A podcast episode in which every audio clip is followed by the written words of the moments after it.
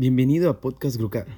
Armando comenzó su serie con la primera parte del Hijo Pródigo, un tema interesante que espero pueda hablar a tu vida. También te recordamos este 8 y 9 de noviembre tendremos nuestra conferencia local a una sola voz. Los boletos ya están en venta. Nos puedes encontrar en Facebook e Instagram como Conferencia Local y comprar tus boletos por Eventbrite o conseguir tu boleto en nuestras instalaciones. Ahora sí, a disfrutar del podcast. Buenos días, ¿cómo estamos?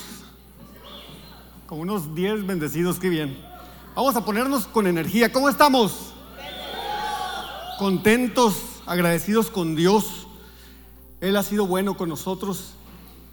El que, el que podamos vivir todas las circunstancias que vivimos y aún mantener nuestro gozo, eso es lo que hace la grandísima diferencia en nosotros que somos cristianos. ¿Cuántos pueden decir amén? Vamos a ponernos en las manos de Dios para iniciar. Padre, te doy gracias, Señor, por esta hermosa mañana. Gracias, Señor, por todas y cada una de las personas que están aquí, por sus hijos, por sus trabajos, Dios. Y te pido, Señor, que en esta mañana me uses, Dios, para que tu palabra sea glorificada, para que tú seas glorificado, Señor. Que ninguna palabra necia salga de mi boca, Señor. Quiero hacer, Señor, lo que tú me has llamado a hacer, Dios. Y te pido que me uses en el nombre de Cristo Jesús. Amén. Dios les bendiga. Vamos a abrir nuestras Biblias en Lucas 15, del 11 en adelante. Vamos a estudiar en esta mañana una de las parábolas más conocidas del mundo, que, es, que habla acerca de el hijo pródigo. Y leemos en Lucas, Lucas 15 del 11 en adelante.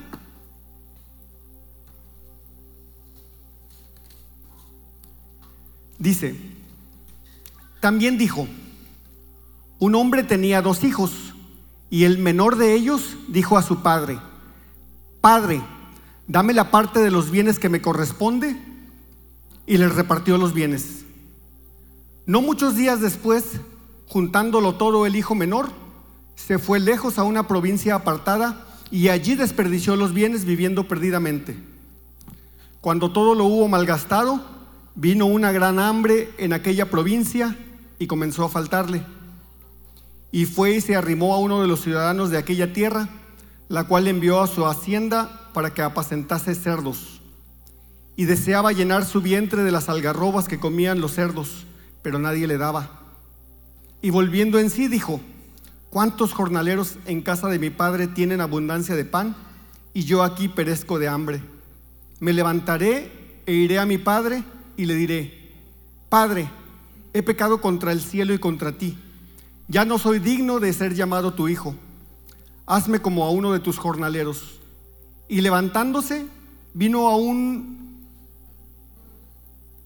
vino a su padre y, y cuando aún estaba lejos, lo vio su padre y fue movido a misericordia y corrió y se echó sobre su cuello y le besó. Y el hijo le dijo, Padre, he pecado contra el cielo y contra ti y ya no soy digno de ser llamado tu hijo. Pero el padre dijo a sus siervos, sacad el mejor vestido y vestidle, y poned un anillo en su mano y calzado en sus pies, y traed el becerro gordo y matarlo, y comamos y hagamos fiesta, porque este mi hijo muerto era y ha revivido, se había perdido y es hallado. Y comenzaron a regocijarse. Si ustedes escriben en, su computadora, en Google, ponen el hijo pródigo, se van a encontrar alrededor de 1.800.000 referencias a esta parábola solamente en español. Es una de las parábolas más conocidas tanto de la gente que sirve y vive a Dios como de la gente que no conoce a Dios.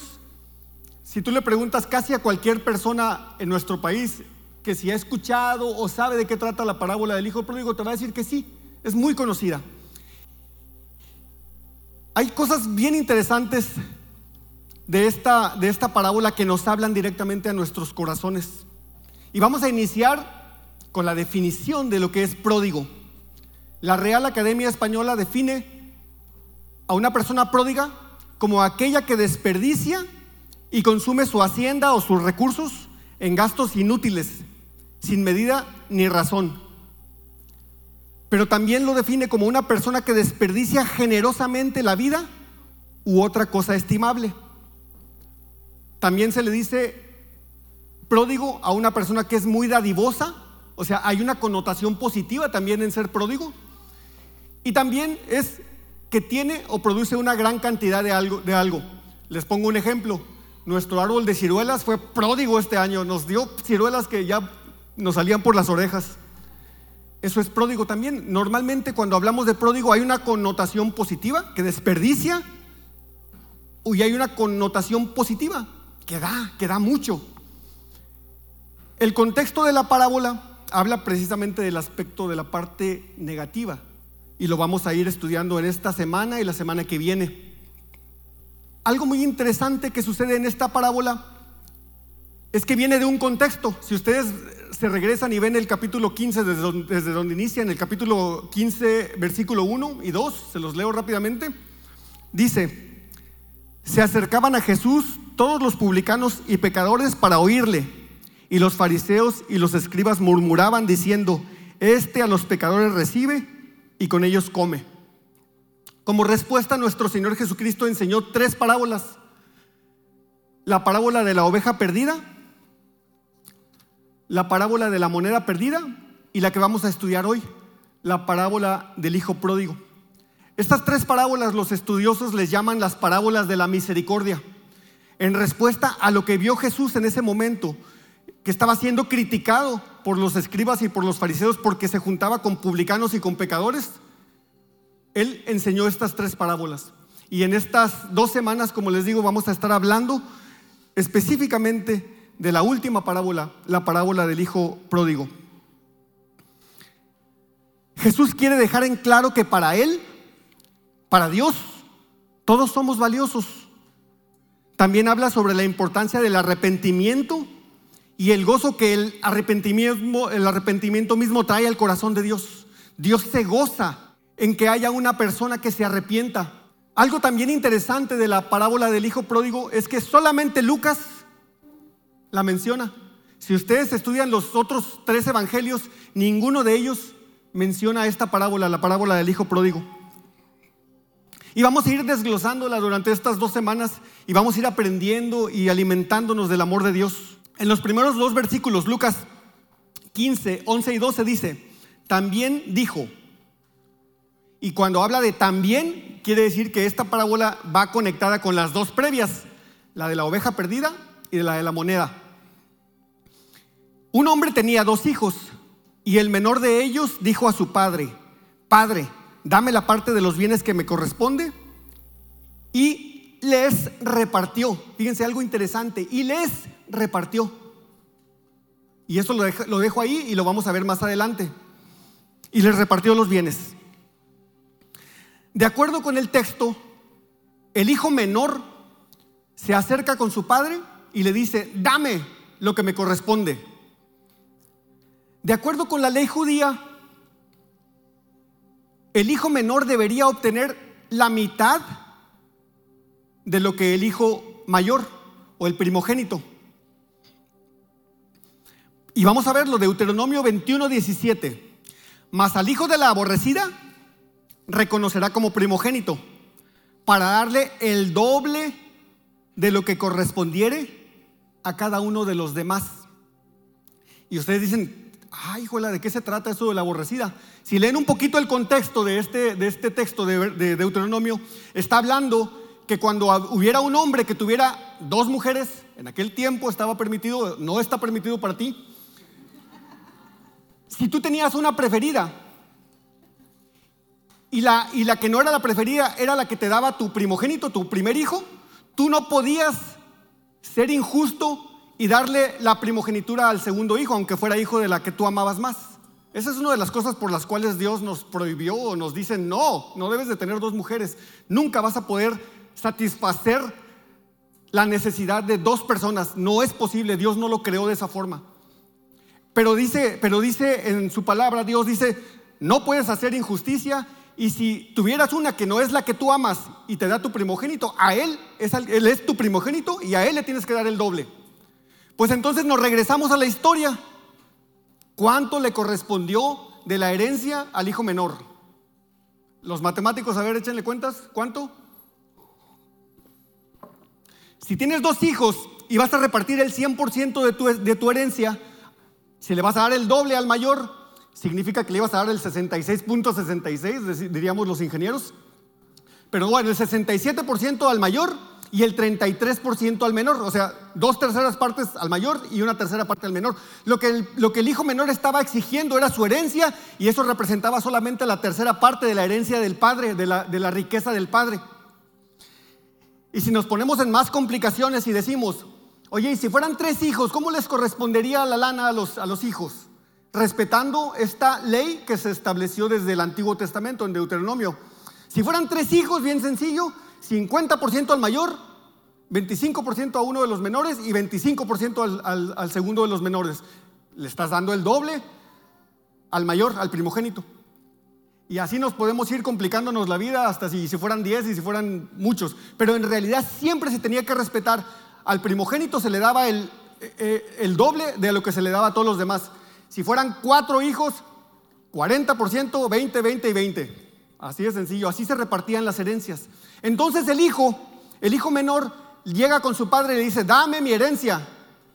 Y dice el padre algo precioso. No reclamó el padre, no rogó. ¿Qué hizo? Inmediatamente le repartió los bienes y le dio al hijo, al hijo menor la parte que le correspondía, el 33% de su herencia. Hay algo más.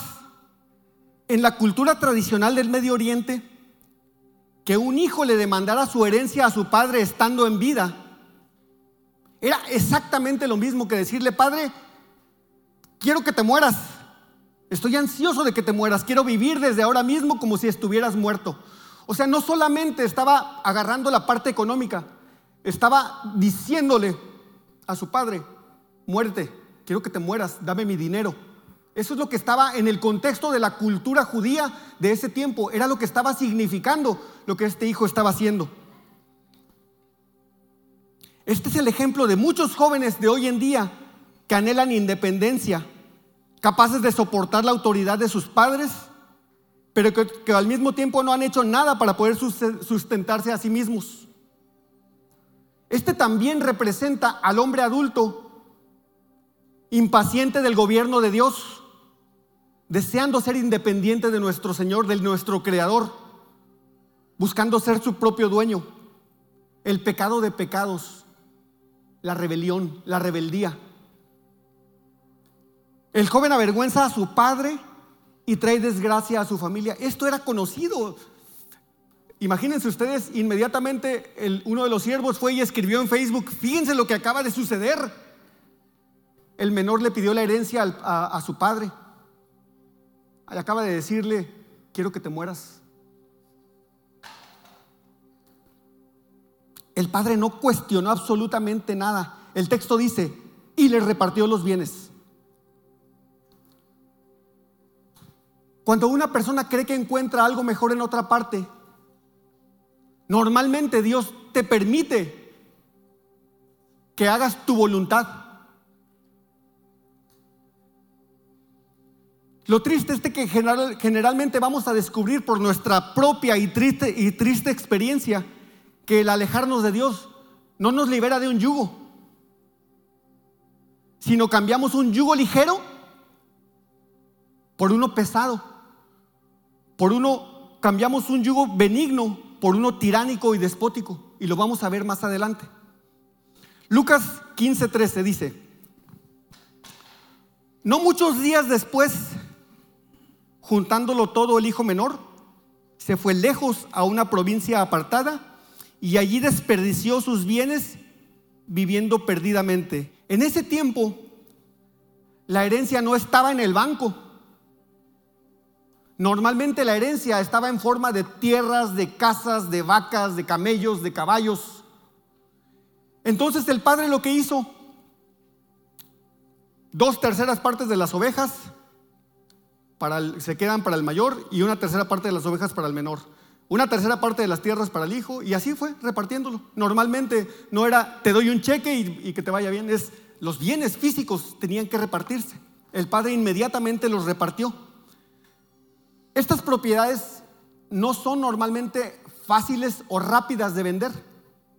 el padre las repartió, pero el hijo normalmente no iba a ser capaz de convertirlo en dinero rápidamente. Pero fíjense lo que dice, no muchos días después, juntándolo todo, el hijo menor se fue lejos. Entonces, ¿qué hizo este joven? Lo que entendemos es que él malbarató la herencia. Ni siquiera le pudo sacar el dinero que valía realmente la herencia, porque no muchos días después significa, tengo que deshacerme de las cosas. Valen 30 pesos, te las dejo en 15. Eh, vale 20 pesos, te la dejo en 5 para que pueda salir rápido. Eso es lo que hizo el hijo. Malbarató la parte de la herencia que le había correspondido. Este mismo texto dice, se fue a una provincia apartada, una provincia donde él creía que iba a ser libre de los ojos de su padre, donde creía que él podía hacer lo que quería sin que nadie lo viera, sin que nadie lo conociera, nomás que no contaba con Facebook. En Facebook nos enteramos de todo en el momento. Bueno, es cierto que en ese tiempo no era así en realidad. Él buscó una provincia apartada, pero vamos a ver más adelante que en realidad eso no sucedió. Cuando nuestro comportamiento es contrario a la voluntad de Dios, buscamos escondernos de su vista. Normalmente no hacemos pecado a la vista de todos. Normalmente pecamos y buscamos hacerlo en lo oscuro, donde no haya luz, donde no nos vean, donde no nos conozcan. Este joven hizo lo que normalmente todo pecador hace, buscar esconderse.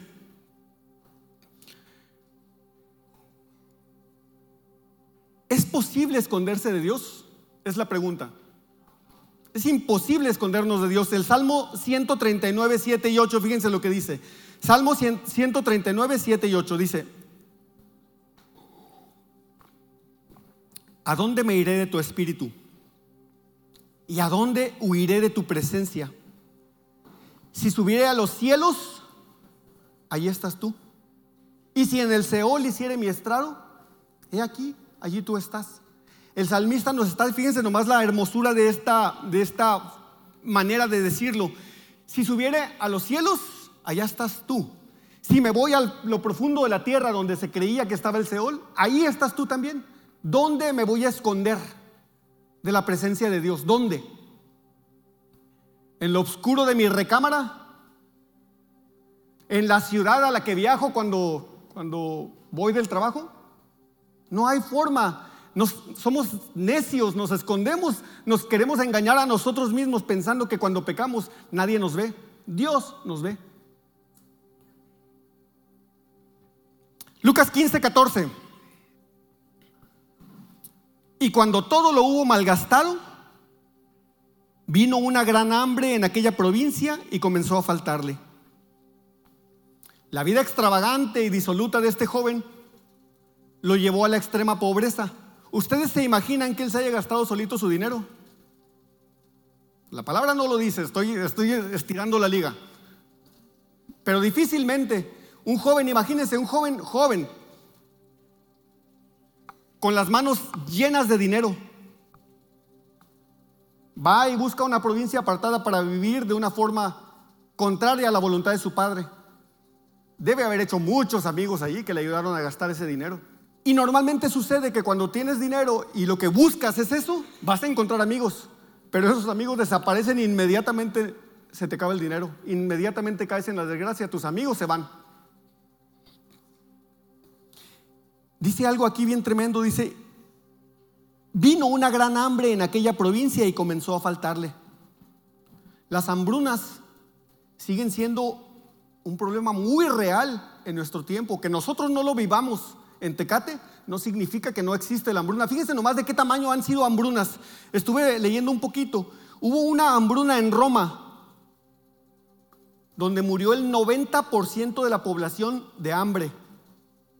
Vamos a tratar de ponerlo en el contexto. Tecate tiene como 120 mil habitantes, más o menos. Si se muriera el 90% de la población, significa que se, se morirían alrededor de 110 mil personas de Tecate, de hambre.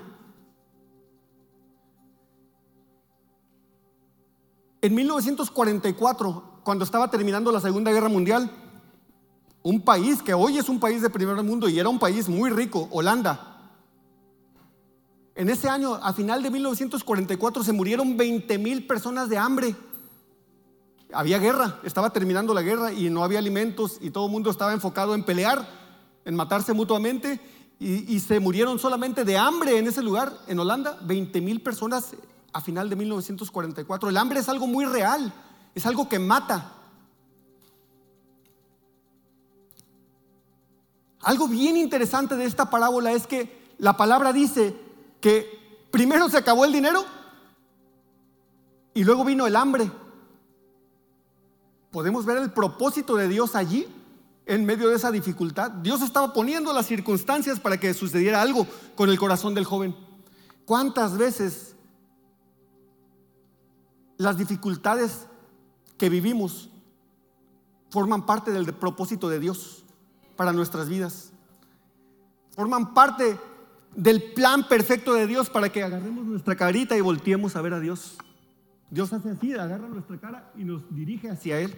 Y muchas veces lo vemos como desgracias, pero no son desgracias, son propósitos de Dios para nuestras vidas cuando estamos en desobediencia. El versículo 15 dice, y fue y se arrimó a uno de los ciudadanos de aquella tierra, el cual le envió a su hacienda para que apacentase cerdos. Vemos que este joven va cayendo en una espiral de humillación cada vez más profunda. Puso en vergüenza a su padre. Vivió de una, de una forma disoluta, de una forma en pecado flagrante. Pierde su riqueza. Llega el hambre. Le falta. Y va y busca trabajo. ¿Se acuerdan que era una ciudad apartada? Un lugar apartado y colmo de colmos de humillación para un judío, apacentar cerdos. Los cerdos eran considerados animales inmundos, impuros. Si este joven se fue a una provincia donde había criadores de cerdos, es lógico pensar que esa provincia no era una provincia judía. Ningún judío criaba cerdos. Es casi seguro que esta provincia era una provincia de gentiles. ¿Y saben cómo les decían los judíos de ese tiempo a los gentiles? Perros. Este joven, muriéndose de hambre, va y le pide trabajo a uno de los que él le llamaba en su tiempo perro. Y le dice, necesito trabajo. Y el ciudadano le dice, vete a cuidar mis coches. Tiene que humillarse aún más al tener que aceptar un trabajo como cuidador de cerdos.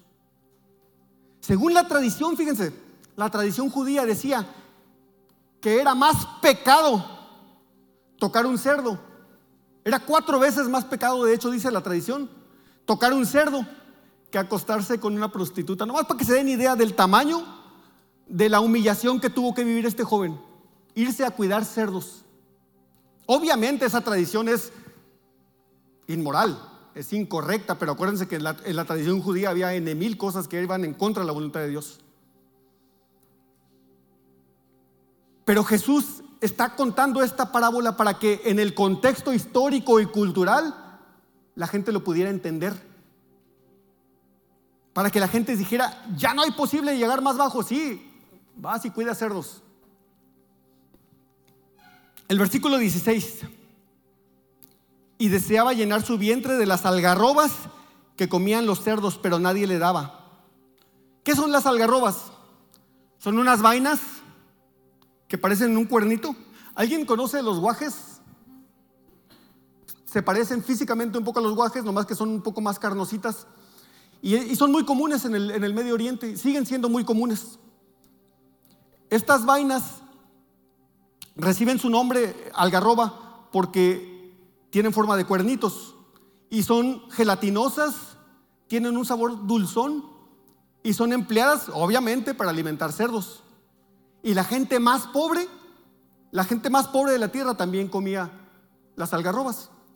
Hagan de cuenta que es, eh, no sé si ustedes conocen el contexto del campo, nosotros vivimos, venimos de Navojoa y en Navojoa hay gente muy rica y hay gente muy pobre. Muy, es, extremosamente eh, marcada la diferencia entre la gente rica y la gente pobre en Sonora, especialmente en Navojoa. La gente pobre come quelites, los han probado, los han oído, comen verdolagas, que son hierbas que se dan, en la, que se dan de forma como, como maleza, y es ciertamente algo medio humillante para la gente que sepan que comen eso. En ese tiempo era así, las algarrobas eran un alimento de muy poca, de muy poca categoría, no era, no, era como, no era bien visto, pero era necesario, la gente tenía hambre, sufría hambre. Y a este joven ni siquiera eso podía comer, ni algarroba siquiera. El versículo 17 al 19 dice, y volviendo en sí, dijo, ¿cuántos jornaleros en casa de mi padre tienen abundancia de pan y yo aquí perezco de hambre? Me levantaré e iré a mi padre y le diré, Padre, he pecado contra el cielo y contra ti. Ya no soy digno de ser llamado tu hijo. Hazme como a uno de tus jornaleros. Él entendió, volvió en sí en medio de la circunstancia, en medio de la dificultad. Y dijo, yo tenía todo allá con mi padre. Ahora no tengo ni siquiera para comer. Los jornaleros viven mejor que yo.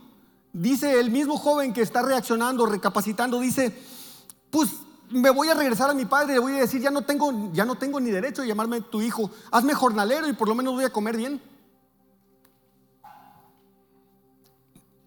¿Cuántas veces necesitamos llegar a lo más bajo de nuestras vidas para estar dispuestos a regresar a nuestro Padre? Yo soy un ejemplo vivo de eso. Llegué hasta lo más profundo que yo pensé que iba a llegar, a lo más bajo de mi vida para estar dispuesto a escuchar a Jesús, a escuchar a que Dios pusiera a las personas que me hablaran del Evangelio. Y no dejo de darle gracias por esa situación. Porque si no fuera porque llegué a lo más bajo de mi vida, no estaríamos aquí hoy glorificando a nuestro Dios. Muchos de nosotros hemos vivido esta situación.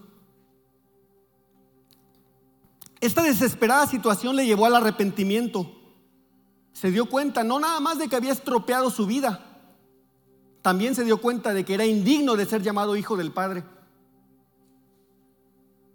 Era digno solo de ser un siervo y estaba preparado para humillarse y buscar ser restituido al nivel de siervo, no al nivel de hijo, al de siervo. Su corazón había estado sumido en egoísmo y apartado del hogar nunca pudo darse cuenta de todas las bendiciones que tenía. Él no veía las bendiciones que tenía, él veía su propio deseo, su propio anhelo. Eso se llama rebelión. Ahora que había llegado a lo más bajo, sus ojos, sus ojos, sus oídos, sus sentidos estaban dispuestos a escuchar, dispuestos a darse cuenta de todo lo que había perdido por su necedad.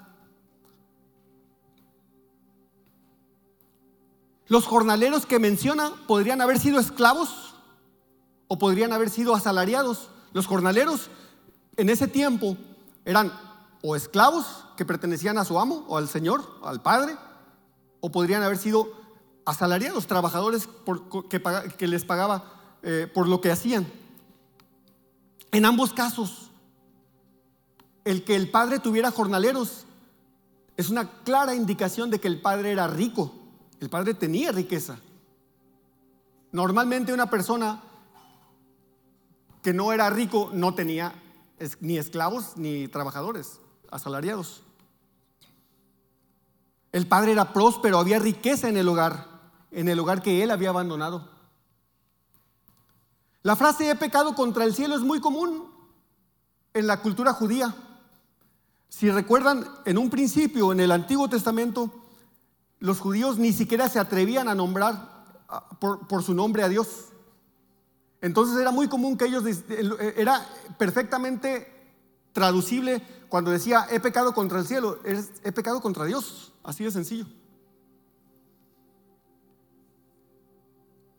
El joven se había dado cuenta de que no solamente había pecado contra su padre, había pecado contra Dios y contra su padre.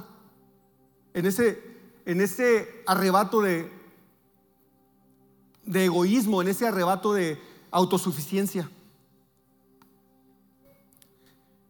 Fíjense, cuando los judíos estaban escuchando esa, esa, esa parábola de, parte de Jesús, en el contexto histórico y cultural, difícilmente los judíos se hubieran alegrado de haber escuchado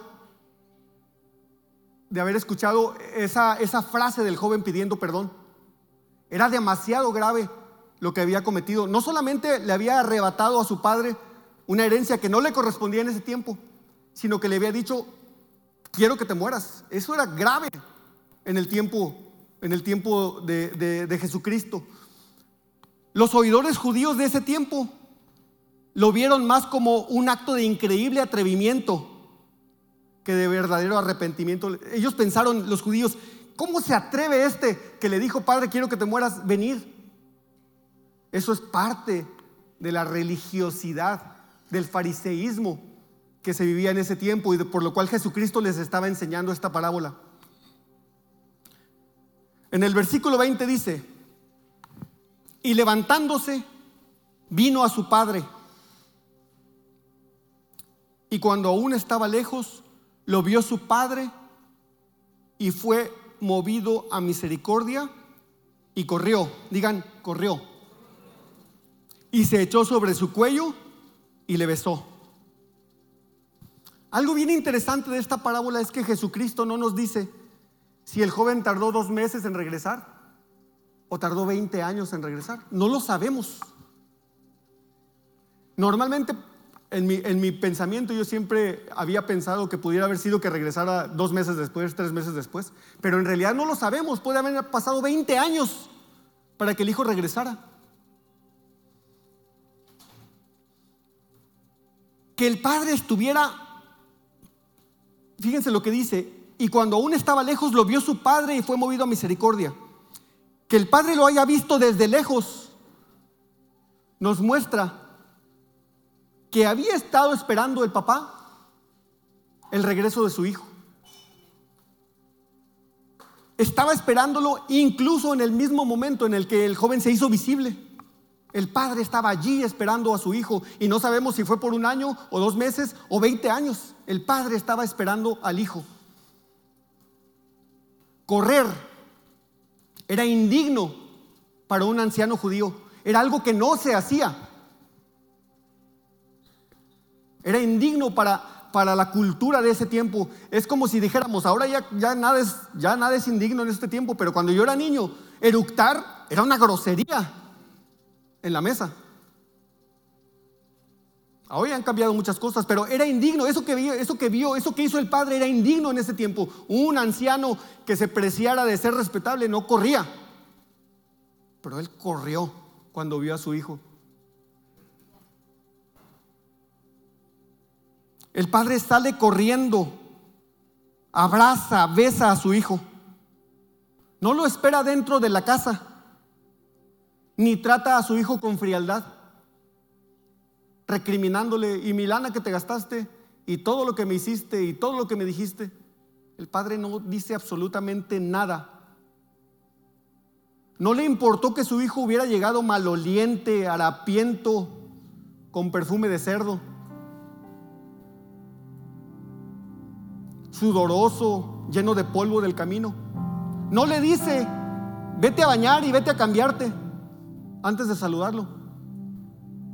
Lo recibe y le expresa su amor y aceptación, echándose sobre su cuello y besándolo.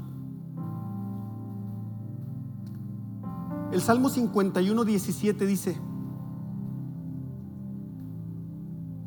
los sacrificios de Dios son el espíritu quebrantado, al corazón contrito y humillado, no lo despreciarás tú, oh Dios. En otras palabras, este salmo dice, los sacrificios que Dios quiere de ti son el espíritu quebrantado.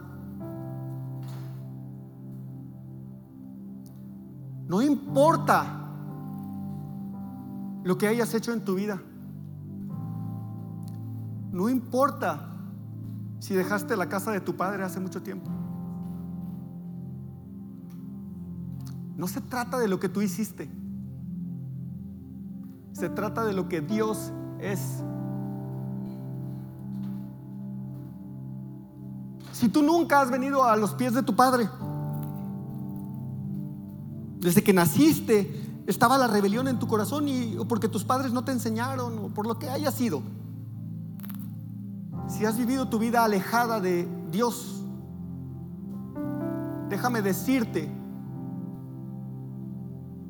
que dice Dios, no lo digo yo, dice Dios, al corazón contrito y humillado no lo despreciarás tú, oh Dios.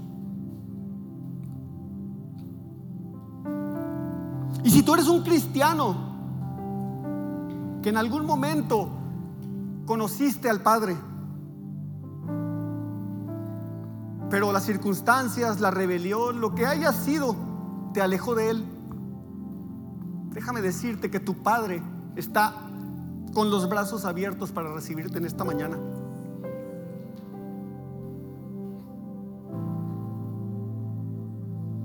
Segunda de Corintios 6.2 y con esto termino. Segunda de Corintios 6.2. Porque dice, en tiempo aceptable te he oído y en día de salvación te he socorrido. He aquí el tiempo aceptable. El tiempo aceptable es hoy. El tiempo aceptable es ahorita, en este momento. He aquí, ahora tu día de salvación. Y quiero hacer algo que es solamente para valientes, solamente para aquellos que en realidad quieren regresar al Padre y saben que allí está la bendición en el Padre.